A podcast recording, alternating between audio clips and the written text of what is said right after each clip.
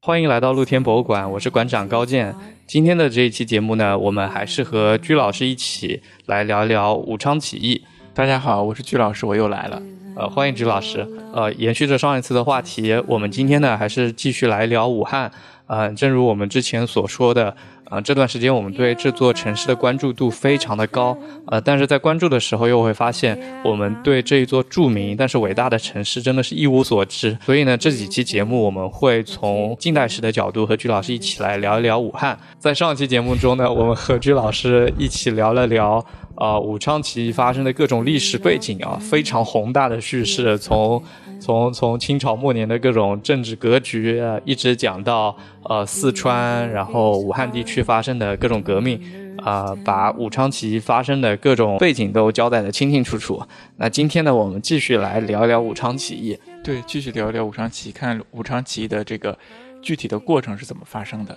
其实已经过了一周的时间，那那些 武昌起义的背景我都已经快忘了。朱老师能不能帮我们复习一下？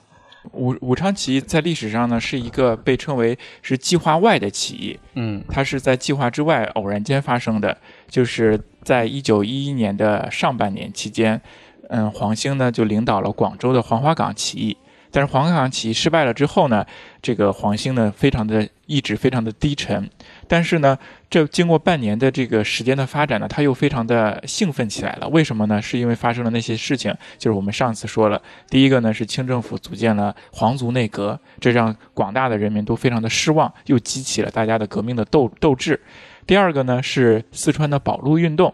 保路运动呢，它就是四川那边的人民开始率先的进行了抗击清政府的这项的统治，而且四川当时有一个县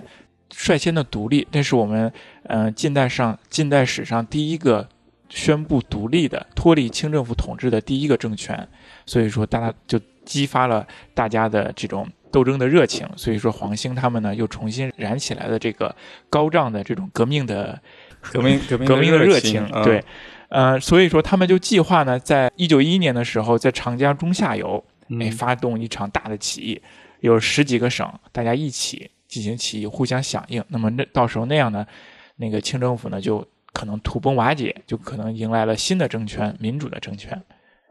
嗯。那么武昌起义呢，大概就是在这样的一个背景之下发生的。诶，哎武昌起义，我这段时间也去仔细读了一下它的历史，我发现它是一个特别快速的一个起义，是吗？就前后好像也就持续了一两天的时间。嗯，对，差不多，嗯，因为它是所谓的一个计划外，嗯那么他呃，武昌呢打响了第一枪，被称为首义第一枪。那么他打响完之后呢，这个后续的过程呢，就迅速的转移到了其他更有影响力的城市了，比嗯如说南京，比如说上海这些地方。诶，哎那这第一枪到底是怎么来打响的呢？嗯，我们可以嗯、做一个倒计时，类似于倒计时那样，嗯，啊因为武昌起义是一九一一年的十月十日，为开始，始的。那么现在呢，还有一个双十节呃这样的节日。那么它怎么打响呢？我们可以不断的往前倒叙。嗯比如说，其实，在武昌这个地方呢，它也有一些革命党。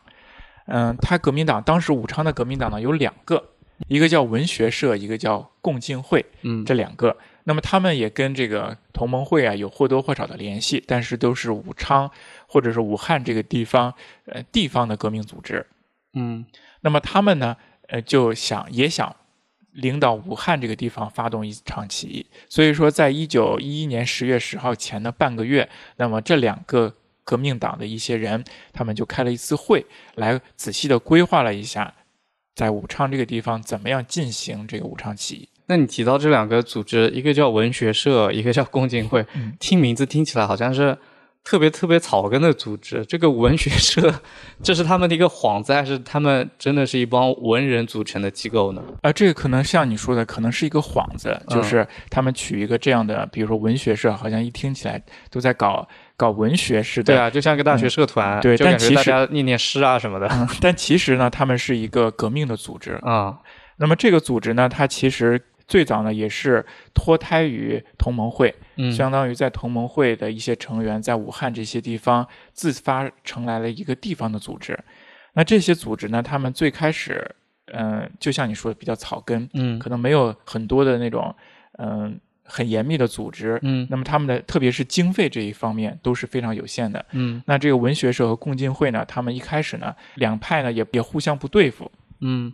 他们大部分的这种成员呢，都是湖北的新军，一个新式的军队里边的一些成员，大部分他们都是这些哦新军军队里边的士兵啊，或者是长官组成的。嗯那所以说，他们的经费呢是一个非常呃棘手的问题。那么这些会员呢，就想出了各种各样的办法，嗯比如说有一个这样的小故事，比如他们就是采用各种各样的，呃，我们现在可以说坑蒙拐骗的这种方法。好比如说他们发现，哎，有一个武汉呢有一个寺庙叫广济寺，里边呢有一个佛像是这个金佛，非常值钱。好那所以说这些人呢就会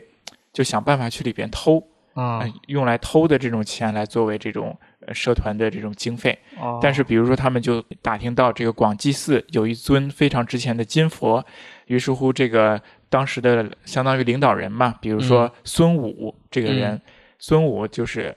当时一个比较重要的领导人，那嗯么他就组织人去偷，结果呢还没成功，啊对。本来是偷到了，但是遇到了那个当时的捕快，然后慌乱之中又把偷到的金佛呢呃丢失了。那么还有一个小故事呢，就是比如说这个会员里头有一个叫姓邹的这个会员，嗯他发现他的这个婶子呢有一些值钱的金银首饰，嗯所以他们就想办法把这个金银首饰呢给骗过来。嗯所以说他们就托了他们这个军队里边的一个军医，配了很多的迷药嗯放在这个酒当中。所以说他们首先呢花钱买了一壶酒，然后呢让他这个婶子喝了之后呢，想把这个首首饰呢拿走。嗯但是谁知道呢？也不知道他这个婶子的这酒量大还是迷药有问题。他婶子喝了这个酒之后呢，依然谈笑自 如。所以说那结原果怎么办？对原本的这个迷药没有达到效果，所以嘛，他们也没偷成。嗯，所以说这些会员呢，还反倒埋怨他，你看看，还这个亏了酒，对，还亏了一瓶酒的嗯钱。所以说那怎么办呢？就觉得哎呀，这个姓邹的这个会员呢，觉得。嗯，受大家埋怨不好，所以他嗯就一不做二不休，就把这个婶子的儿子给骗出来。嗯，然后呢，谎称告诉他这个婶子说被绑架了，，对，他的绑匪绑架了他的儿子，要八百元的赎金。嗯没办法，然后他的婶子呢，还是把这个赎金呢给付了，然后他们就拿到了从你看从这种坑蒙拐骗、坑蒙拐骗的办法当中来第一获笔取革各命种经费，对真各的种是各样来的之经不费易，对嗯啊、但是呢，后来呢，他们又招了一个会员，这个会员呢姓刘，都称他为刘公。嗯，那么他呢是一个当地的富豪，他哦进了这个共进会，所以说注入了一大笔的经经哦费。金主爸爸来了，对对对。那么后来呢，他们就封这个也不是封吧，推举为这个刘公为负责明事的总理，嗯，他相当于当时的一个重要的领导人。嗯嗯就是在起义前的半个月呢，这些湖北新军的革命党人，就是共进会和文学社这两个，他们召开了一次会议，会议嗯就在武昌的熊楚楼这个地方召开了一个大会，相当于哦扩大会议，嗯重要的这些成员都参加，嗯最终呢推举了三个领导人，啊、嗯一个领导人叫做蒋义武，嗯嗯，他呢让他负责军事军令，军令的军事总指挥，嗯另外一个是孙武，嗯，让他负责政令，还有一个呢就是刘公嗯金主爸爸，嗯封他为民事的总理，这嗯三个人。然后在会议上呢，这些人呢还制定了各种各样的这种草案。嗯嗯，我们今不是要起义吗？那嗯起义完成之后，谁负责什么，谁负责什么，就是一个总的章程，嗯，都都那个制定好。他们当时做的计划就是希望实现什么呢？啊，他们希希望实现的就是，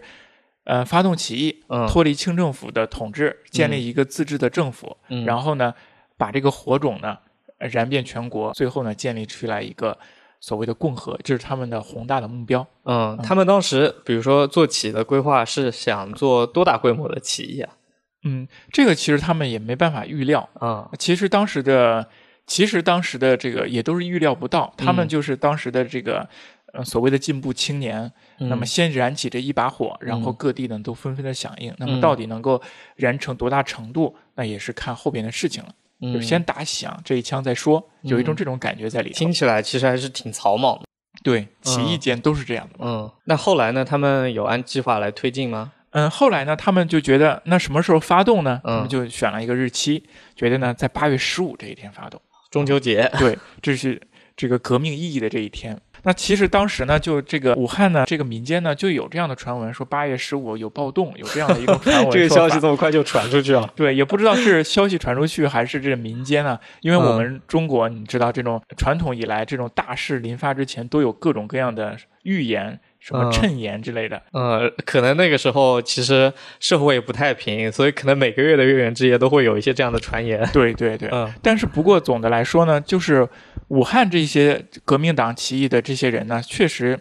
计划呢不是很周全。 嗯那么他们所计划的一些事情呢，或多或少不知道通过什么样的途径都传传播出去了。 嗯就比如说，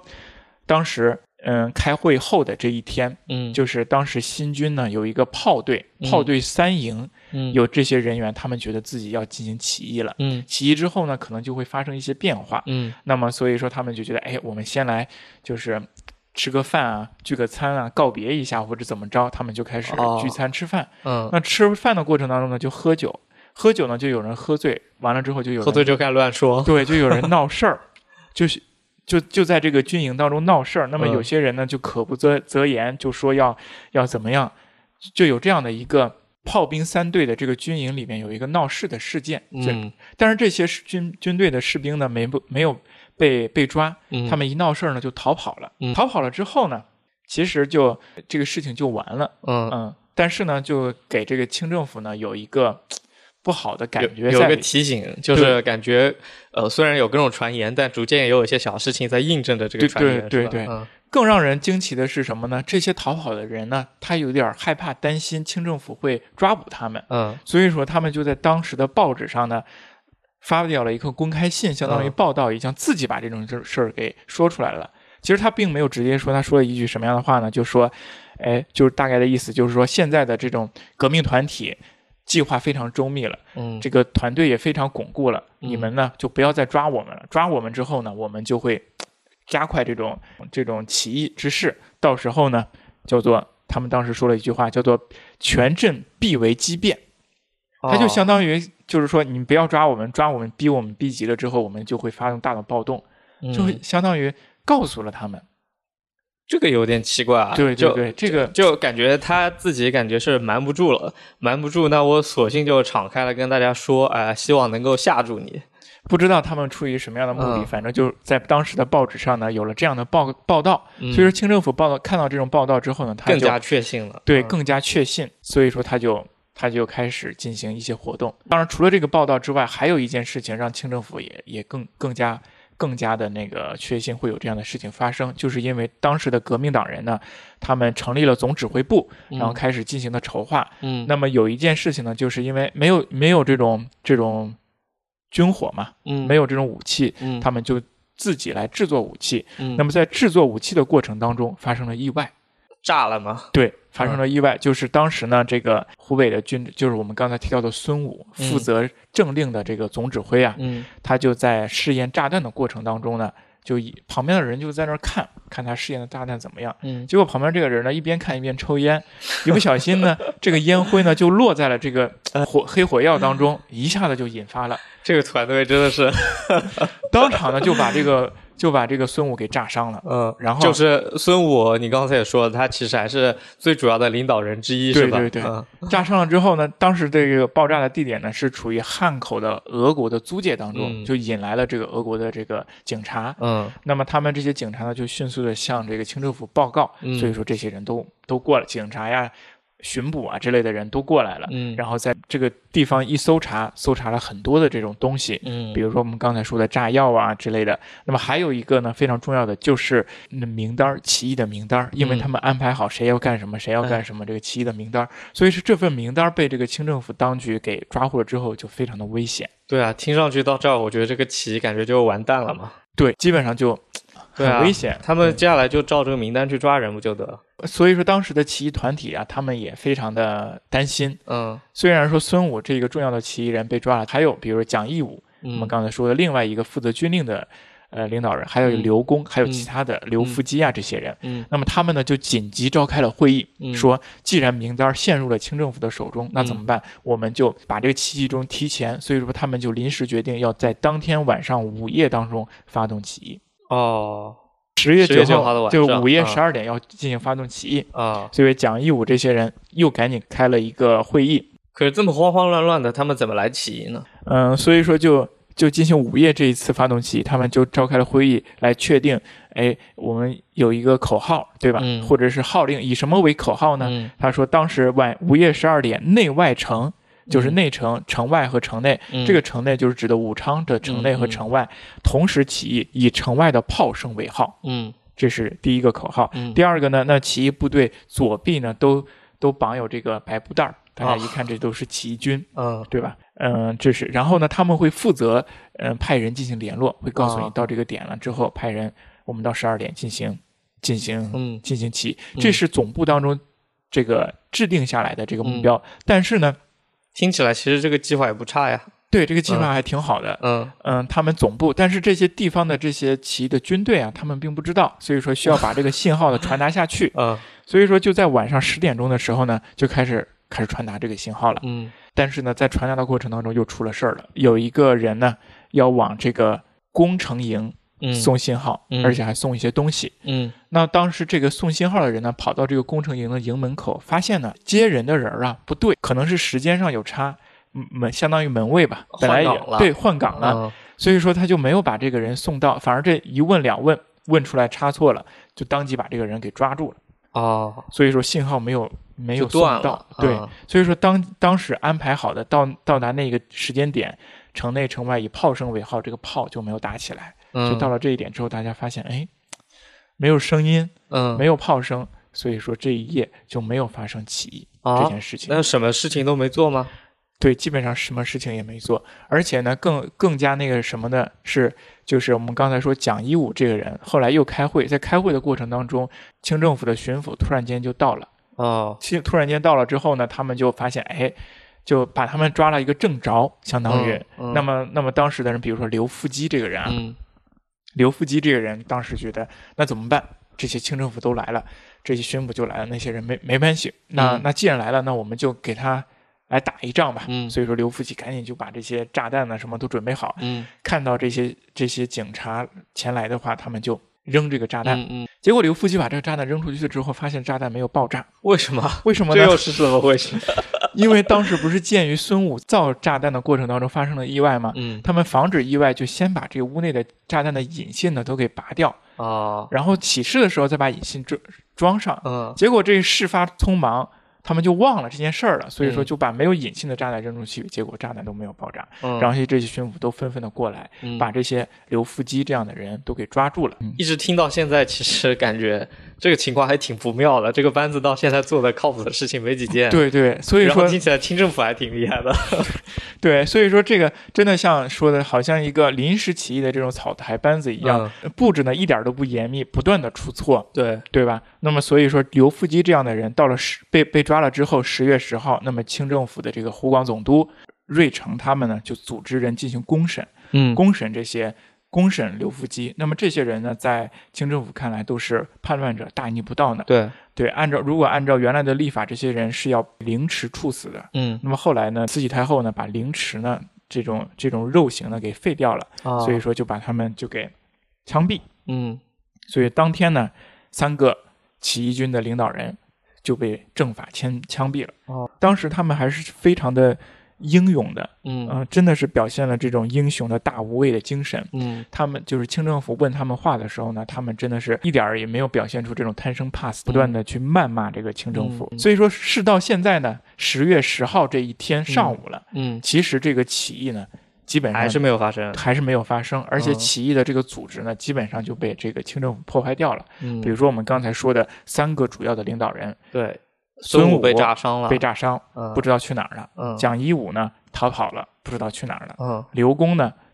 下落不明，也不知道去刘哪儿公了。怎么也下落不明 了？对，刘公也就可不知道。能就藏起来了。是吧对对对，嗯也藏起来，也不知道，也下落不明了。嗯所以说，现在这个起义的组织共进会文学社，这个基本上这个组织就被瘫痪掉了。嗯，但是出现了怎么样的转机呢？为什么就十月十号？嗯，其实还是要归功于这个晚清以来这种民主共和的思想不断的在这种人群当中不断的传播。嗯那么虽然这个起义的组织不在了，但是，呃，湖北的这些武汉的这些新新军新军们，这些嗯士兵也好，还有领导也好，他们都、嗯都是接受这种所谓民主共和的思想，嗯所以说他们一直在等待着这个起义的起义的这个这个呃组织的嗯派出来的信号，随时准备起义。嗯但是由于这个组织不严密，嗯，所以以说导致这些人迟迟的没有等到信号。嗯那么，呃，紧接着呢，这个清政府呢，因为还有那那份名单儿，所以说他们按照名单儿抓人。那么这些下层的这些呃参与者们，嗯他觉得实在是不行了，就有一些人到了十月十号这一天晚上的时候，嗯就等待不了了，开始打起来这种武装哦反击的第一枪。所以最后其实也不知道是谁打的第一枪，呃，但大家就有一种一拥而上的感觉了，是吗？对，嗯这个到底谁打了第一枪呢？其实史学界呢并没有一个定论，但是有人说呀，这个武昌城内打起的第一枪是这个武昌城内工程八营有一个人打响了第一枪，嗯有一个排长他进行巡营。进行嗯查棚，就他呢就发现有一个士兵，这个士兵的名字叫金兆龙，这个人嗯他对这个拿的这个枪里边呢装着有子弹的，嗯因为按照规定呢，士兵的子弹呢应该是被收走的，只是嗯拿有空枪。嗯他就发现金兆龙这个枪里边有子弹，就问他为什么有子弹。那这个时候呢，还想把他这个枪夺下来。嗯那这个金兆龙呢，这个时候呢就大喊了一声，他说：“吾辈今不动手，尚待何时？”嗯，于是乎，他就用这个这个枪托呢，把那个排长呢给砸晕了。后边的人呢，纷纷的就开枪。嗯这就是武昌起义的第一枪，就是这么发生的。哦，然后这一枪打起来之后，就成为了一个连锁反应。嗯，然后通过这一营，迅速的向其他的地方去扩展，嗯然后武昌起义就迅速的爆发了。哦，宫城八营应该是驻扎在城内的，然后当时应该城内城外都是有挺多的军队在驻扎。我记得他们有一个很重要的目标，就是起义之后马上要聚集在那个军械库去拿枪支弹药。嗯，对，呃，军械库就是在一个呃武昌城叫做楚望台的一个地方。嗯呃，楚望台呢，就是在其中的一座城门的边上，那座门叫做中和门。嗯所以大家就开始呃攻那一座门，呃，然后城内外的士兵开始响应之后呢，城内的士兵马上就去占领中和门，嗯然后把中和门打开，让城外的部队也能够进来，嗯进入武昌城，然后迅速占领整个城市。嗯呃，中和门后来就改名叫做了起义门，就用来纪念这一次起义，嗯因为就部队是在那儿汇合，然后进来，然后占领了楚王台的军械库，军械被占领了之后，那这整一次起义的大局就已定了。呃，占领军械库之后呢，这些部队就往那个呃当时的都署，就是当时的湖广总督所住的那个地方去进攻。然后到了那儿呢，就发现当时的湖广总督芮成就已经逃跑了。他逃跑的这个过程也很有意思。现在网上有很多的小传言说他是被他的一个小妾给那个说服而逃跑。那小妾叫啥来着？廖克玉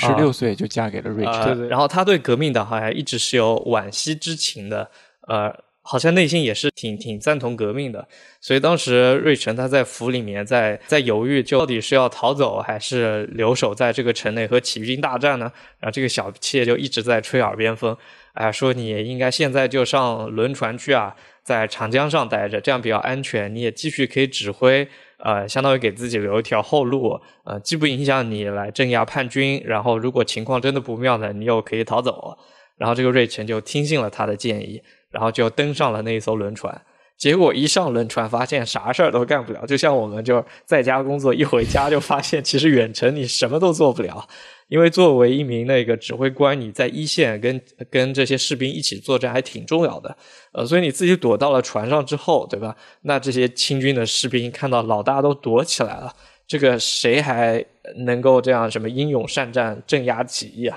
所以就是呃，几乎就瞬间就溃败了。嗯然后这个瑞成呢，见大势已去，他就顺长江而下。 然后他这一路逃跑，就逃得特别快，特别快，就是日行千里，从那个武汉马上就逃到了好像是江西的九江。然后在九江驻扎了一段时间，就发现不妙，继续往下逃，逃到了上海，然后一直到后期，他还一路在逃，就哪怕起义结束了，他也不敢回北京向那个清朝的这些朝廷来汇报，他一度都逃到了日本，然后后来又从日本又回到上海，所以就干啥啥不行，逃命第一名。对，其实瑞辰逃跑确实对当时清政府来讲，确实一个非常坏的影响。因为比如说《清史稿》当中，它是这样记载的：说瑞辰逃到军线上之后呢，因为省里边的就无主了，各个营、各个军营的人都进行起义，各营皆起，拥立都督黎元洪，啊称军政府独立。啊！也就是所说以黎元洪当时其实是算是政府的二把手，是吗？嗯，他也不算二把手，他啊就是一个、呃稍微比较有威望的这样的一个领导人。嗯瑞辰他逃跑呢，就是对于清政府来说引起了一个很坏的影响，让革命军建立了军政府，然后嗯这个武汉呢就独立了。武汉独立呢，进而湖北省独立，然后各省督府呢，走者走，变者变，逃的逃，啊，啊就瑞辰他带了个头，就是武汉的头头跑了，然后剩下的其他的省的头头也都跑了嗯，对，差不多，嗯有的是跑了，有的是直接就叫做变者变，有的啊，自己就变成了一个革命党革人命，者。那嗯么，比如说，嗯、有这样的很很形象的说法，就是说，有一些省呢，它在这个总理衙门，嗯、在这个衙门上面呢，敲碎了几片瓦之后，嗯就代表着革命，于是乎，他也宣称了独立，成立啊了，新的政府。我觉得这里可以补充一下，就是为什么瑞辰逃跑会有这么大的影响力？呃，因为瑞辰他担任的职务是叫湖广总督，，对，反正就是他是南方的一个非常非常常重要的臣官。员，对，因为他的重前任是那个张之洞嘛，对吧？他是接替了张之洞，成为了湖广总督。臣他是接替张之洞吗？对，啊是因为呃，因为当时张之洞也算是晚清的一个汉人的重臣，，对，他他被在调到南了方的中央权。势非常的大，嗯呃，最主要的是威望非常的大，对，所以当时像慈禧那些死了之后，接下来的像载沣他们不是想要把南方的这些权势权威都换成自己人嘛，嗯所以他就把张之洞这样的汉人的重臣调进了北京，嗯呃，然后换成了他们满清的贵族，呃，所以那个瑞辰，嗯，他是蒙古人，然后就被这些满清的贵族呢认为是自己的亲信，嗯就安插到了南方非常非常重要的职位上去，所以他是真的是身居高位，所以他自己逃跑之后，所以他的影响力也就会特别特别的大。对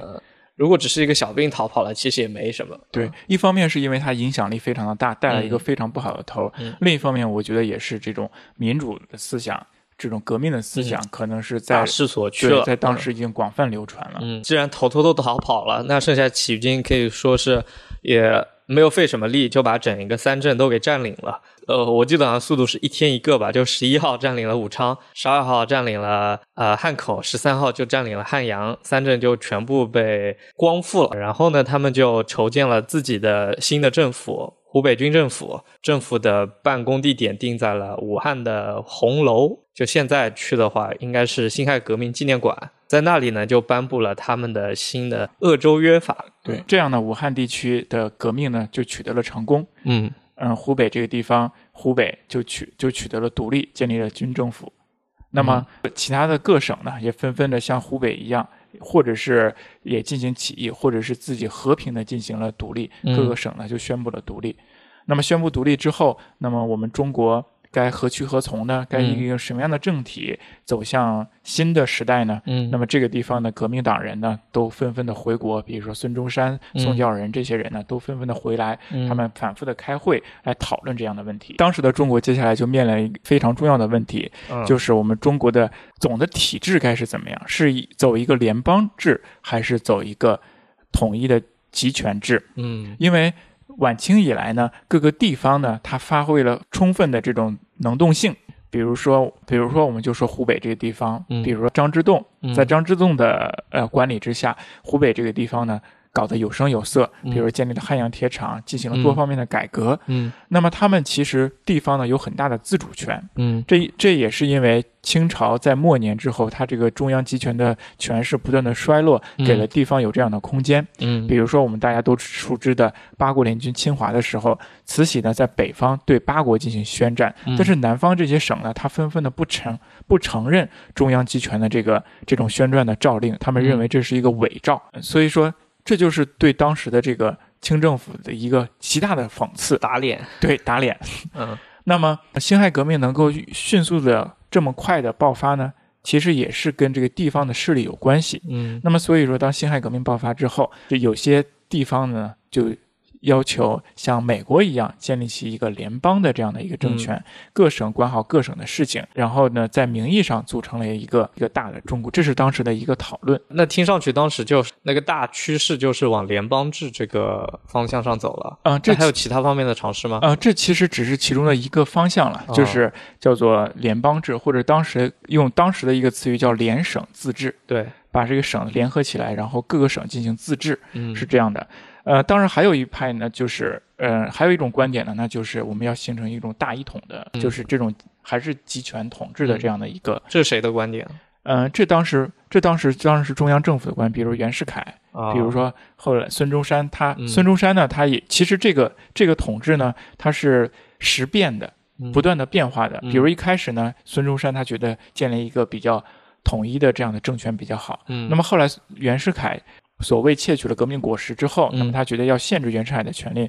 所以说他也提出来了这样的一个联省自治进行联邦的这样的一个政权。嗯那么这个联省自治，其实在中国近代呢，成为了一个运动，嗯各个省呢都有进行尝试。嗯，比如说湖南省，嗯当时的毛主席毛泽东，嗯他在湖南呢就组织过一个联省自治的运动。嗯当时湖南是成为了一个联省自治运动的一个先进的省份，哦他还他们还进行了我们中国第一次普选啊、哦大家一起进行宪法进行普选的这个事儿。哦还有一个重要的联省自治呢，就是广东省这个地方，哦广东省的陈炯明。那提起陈炯明呢，我们在中学课本当中其实对他有一个定性的分析，嗯其实他是这个孙中山的反派，率领率军打过这个孙中山，啊所以说算是反革命的一派。但嗯其实真实的陈炯明呢，也并不是这样的，嗯也并不是这么简单的。那么他是联省自治的一个非常重要的一个尝试者。嗯，的确，被你这么一说，我发现这些人我都挺不了解的。嗯 呃，像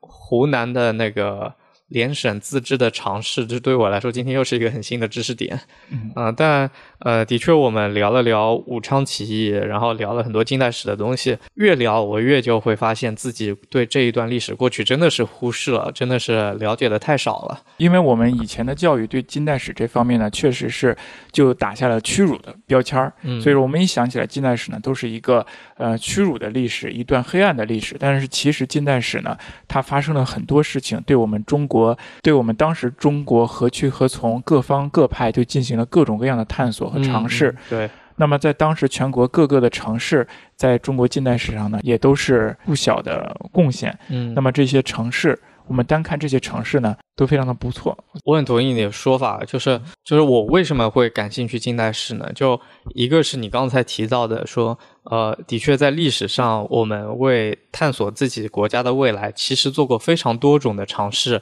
然后在各个城市、各个省都有过不同方向上的上的创新。但过去的这些前人的经验也好，做过的事迹也好，我们并没有很好的去消化吸收它。我觉得是值得我们现在再回过头来，再重新学习去看一看的。对对，呃，另外，其实作为一个城市的观看者的角度，我们现在在任何地方逛，不管在哪个地方，呃，你会发现城市里面留下来的最多的文物古迹，其实是近代的这些建筑们。嗯哪怕是在北京啊、北京最有名的历史，我们都说是明清时期的辉煌的国都，但其实留下来最多的遗址还是在近代。对，不管是在北京坊、大石栏儿这些地方，还是在比如说圆明园、颐和园这些位置啊、都能看到好多近代的遗迹。嗯啊、如果懂近代史的话，会为为我们探索这座城市都会提供更多的故事的支持，获得更好的体验。对对对，呃是的，还有就是我我也是搬到北京来之后，在附近逛啊、比如说去河北啊，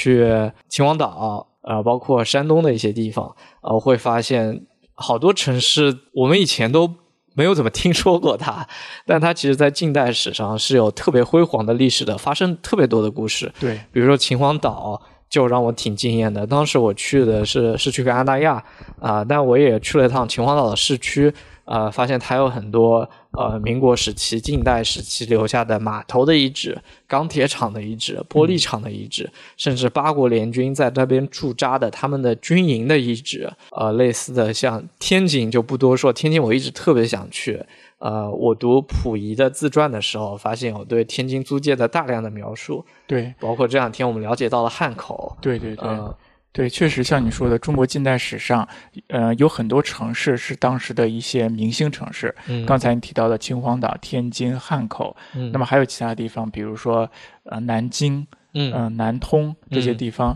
那么希望以后我们有机会呢，也和大家一起来聊一聊这些城市。对，我们的确过去对中国历史的认知，可能大部分都来自于影视片嘛，对，呃，所以就造成了我们看到基本都是清朝清宫史，对对对，呃，或者停留在嗯、几千年的辉煌的古代啊史的是的。对过程然后中最近包括有一个热映的那个连续剧叫那个《新世界》，是吧？啊、对对对，对，就讲的是那个近代的北京城。嗯然后我也希望有这样的影视剧也好，文学作品也好，帮助大家打开一个新世界的大门。嗯呃，包括你刚刚提到那个南通，其实我也是一直都特别感兴趣。嗯我们以前在聊故宫的时候，聊保和殿、聊状元的时候，其实聊到过，就清朝末年的一位状元张謇，对对对他后来就成为了一位实业家，嗯他就去南通实践着他的那个想法、他的理时念间，对呃，南实业救国，嗯对对，南通被称为中国近代第一城，哇对它相当于我们中国第一个现代化的城市。啊，